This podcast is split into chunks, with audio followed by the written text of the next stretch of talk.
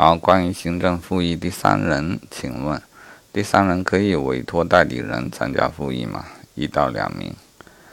再请问，第三人如果逾期不起诉又不履行啊，或者说他也三不了啊，则对其强制执行的制度与申请人是否相同？好，答案是强制制度也是一样的啊。第一个问题，委托代理人这个事儿也是一样的啊。由此应该建立一个观念。第三人和申请人是一样的，唯一的区别只是他没有主动来申请，他可以事后再加入，也可以事后被通知而加入。啊，只要是加入之后，他的角色与申请人并没有什么不同。当然，他也可以不加入，行政机关也可以不通知他。啊，那时候他就不是第三人。